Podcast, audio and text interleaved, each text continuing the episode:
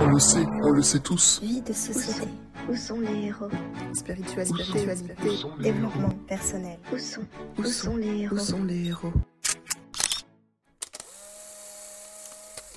Il existe un héros à l'intérieur de chacun.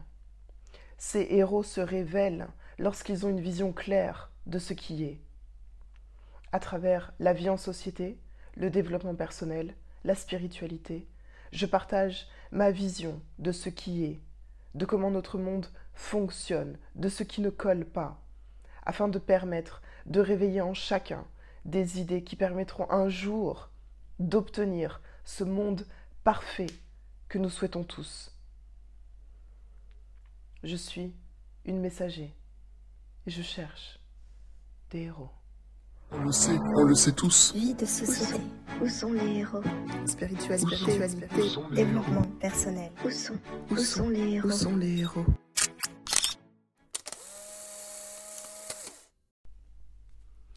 Prendre aux riches et donner aux pauvres.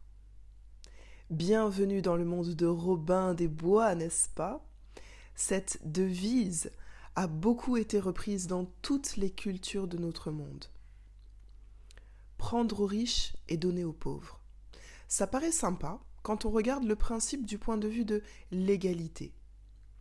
Il y a 12 parts dans ce gâteau, toi tu as pris 8 parts juste pour toi, on va te reprendre ces parts et on va les redistribuer de façon équitable pour que chacun ait une part. Top, principe génial. Mais il y a juste un problème. Il appartient à qui le gâteau? Il appartient à qui le gâteau?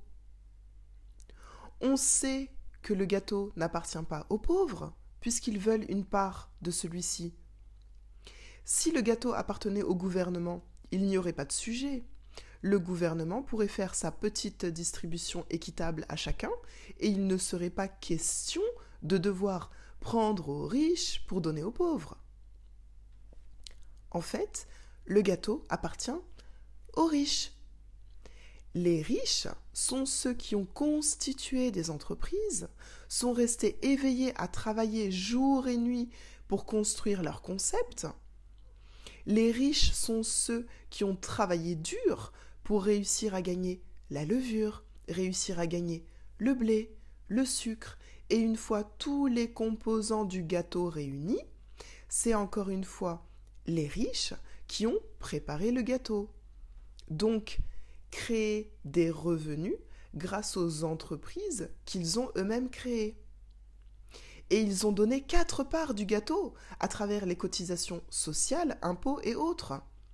Ils ont donné ces quatre parts de gâteau alors qu'à la base, c'est leur gâteau.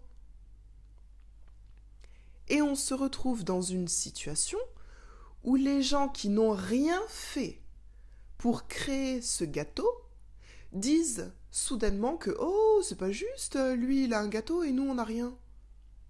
Ben oui, il faut bosser pour avoir un gâteau en fait. Donc c'est trop facile. Venir exiger que les riches devraient donner encore plus de parts de gâteau, c'est de l'extorsion, c'est du vol, c'est du racket. Ce qui est dommage avec cette mentalité, c'est que, eh bien, vous vous doutez quand même que quelqu'un qui a travaillé aussi dur pour créer son gâteau, qui a sacrifié des nuits de sommeil, qui a sacrifié des vacances et des instants avec ses proches, cette personne qui a sacrifié tout ça, et qui voit qu'on vient lui prendre presque la totalité de ce qu'elle a créé toute seule, vous vous doutez quand même que cette personne ne va pas continuer à se casser la tête, à faire des gâteaux qui vont lui être volés en grande partie. Eh ben non. Soit elle trouvera des façons pour empêcher les autres de venir la voler, soit elle ira faire ses gâteaux ailleurs. Et donc ce qui est dommage, c'est que du coup, prendre aux riches pour donner aux pauvres, ça donne pas trop envie d'être riche dans les pays qui ont ce discours. Et ce qui est encore plus dommage, c'est que ce sont des discours qui n'encouragent pas les gens à devenir riches. Et donc, comme ce sont les riches qui apportent de la richesse dans un pays, ça signifie que ces discours sont voués à créer une société de pauvres uniquement, où on finira par prendre de plus en plus aux classes moyennes. Ben oui, puisque les riches ne veulent plus se laisser faire. Et donc ce sont les classes moyennes qui vont finir par payer des impôts et des taxes dans tous les sens. Ah mais... Mais attendez. Attendez, c'est déjà le cas ça. C'est déjà ce qu'il se passe actuellement pour les classes moyennes. Je sais que ça part d'une bonne intention de vouloir répartir les richesses de façon équitable entre tous. Mais il faut bien réfléchir à qui appartient la richesse à la base. Si c'est de l'argent volé, bon ben d'autres voleurs euh, volent le voleur, à la limite euh, c'est le karma. Mais si c'est de l'argent gagné à la sueur du front de quelqu'un, venir le lui prendre, c'est pas du tout héroïque, c'est du racket. Il y a beaucoup de concepts qui malheureusement encouragent l'inaction dans nos sociétés, alors que chacun a des idées qui peuvent s'avérer merveilleuses et être des pépites d'or. Chacun pourrait créer son propre gâteau. Mais si on fait croire aux gens qu'ils ont besoin d'aide, qu'ils ont besoin du gouvernement pour pouvoir avoir le minimum, c'est sûr qu'ils vont être frustrés. Les gens savent qu'ils méritent beaucoup plus, bien entendu. Donc plutôt que de prendre à ceux qui se donnent les moyens de réussir, pourquoi ne pas plutôt encourager les gens à se donner les mêmes moyens et leur permettre de les atteindre? On a besoin de héros ici, des héros qui vont avoir des idées pour permettre que de plus en plus de personnes deviennent riches. En attendant ces héros, regardons un peu les choses sous un autre angle. La richesse est-elle vraiment un gâteau? C'est-à-dire la richesse vient-elle vraiment d'un montant prédéfini qui ne change pas et qui est soit dans la poche des uns, soit dans la poche des autres? Pas du tout. L'argent est un objet, un objet qui est créé. L'argent est quelque chose qui est fabriqué, qui est imprimé chaque jour. Chaque jour, il y a de plus en plus d'argent qui rentre dans la circulation. Alors pourquoi les pauvres s'appauvrissent et les riches s'enrichissent? Pour moi, il y a deux types de raisons principales à cela.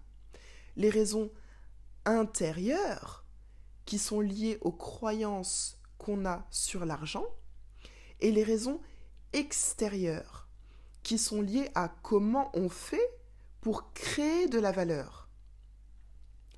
La première catégorie, les raisons intérieures, concernent toutes vos croyances sur l'argent. Par exemple, est-ce que pour vous, une personne riche, c'est une bonne personne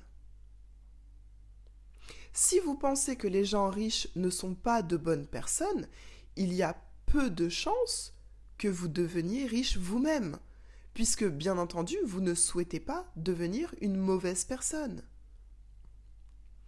Pourtant, qui donne le plus aux œuvres caritatives et aux pauvres dans le monde entier? Les riches. En réalité, il y a des bonnes et des mauvaises personnes partout, parmi les riches et parmi les pauvres. Il ne faut pas tout généraliser. Ceci est juste un exemple, mais c'est important de faire face aux croyances qu'on peut avoir sur l'argent, car ces croyances vont refléter notre réalité financière. Croyez-vous que c'est dur de gagner de l'argent? Eh bien, c'est exactement ce que vous vivrez. Est-ce que vous dites souvent que l'argent n'est pas important? L'argent n'aura donc pas une place importante dans votre vie. vous pouvez reprendre le contrôle sur ces croyances petit à petit afin de construire de meilleures croyances qui vont vous permettre d'expérimenter une meilleure réalité. Passons à la deuxième catégorie, les raisons extérieures. Comment fait-on pour créer de la valeur? Là est la clé de ce que vous recevrez en échange. Demandez-vous quelle valeur ce que vous proposez ou ce que vous faites a pour les gens. Moins ça apportera de la valeur aux gens, moins les gens seront prêts à vous payer pour ça. En reprenant le contrôle sur vos croyances intérieures et en cherchant à créer plus de valeur pour les autres, vous pourrez commencer à penser et agir comme le font les riches. Et si on commençait maintenant? On le sait, on le sait tous. Vie de société. Où sont les héros? Spiritualité. Spiritualité. Développement personnel. Où sont Où sont les héros? les héros?